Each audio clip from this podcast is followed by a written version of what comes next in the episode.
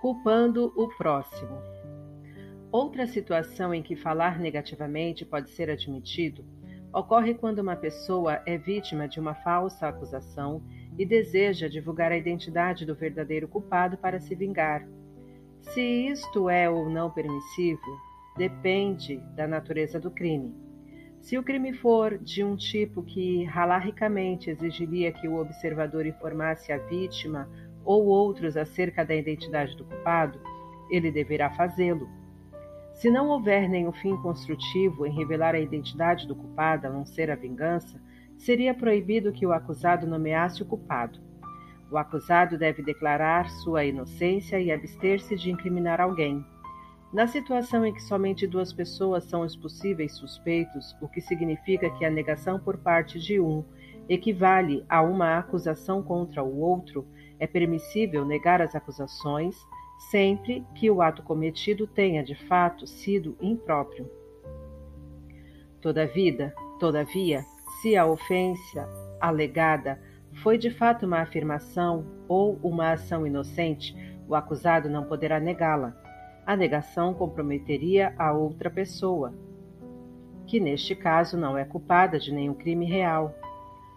É midat hassidut, traço de piedade, aceitar a culpa em todos os casos, a menos que a revelação da identidade da parte culpada sirva para um fim construtivo.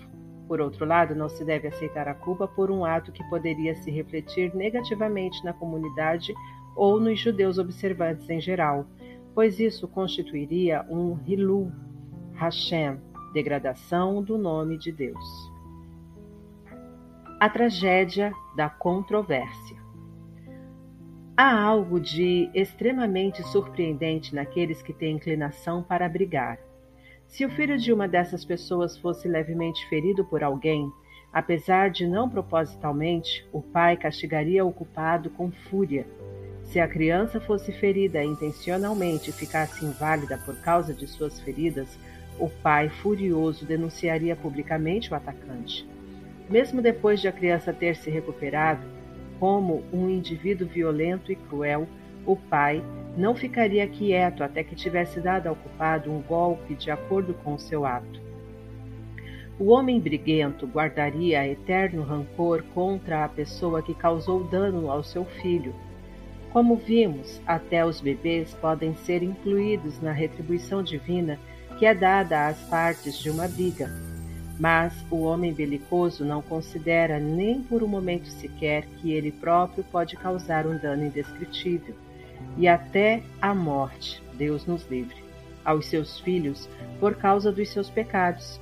Tragicamente, esta é a forma pela qual os que brigam envolvem as suas esposas, os seus filhos e os outros parentes nas suas disputas. Essa foi a conduta de Datã e Avirã, como diz a Torá. Datã e Avirã saíram eretos pela entrada de suas tendas com suas esposas, filhos e bebês. Números 16, 27. Assim está escrito: As crianças juntam madeira, mas é o pai que acende o fogo.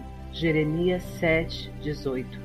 A inclinação para o mal cega essas pessoas de modo que elas caem no abismo, levando os seus entes queridos junto com elas.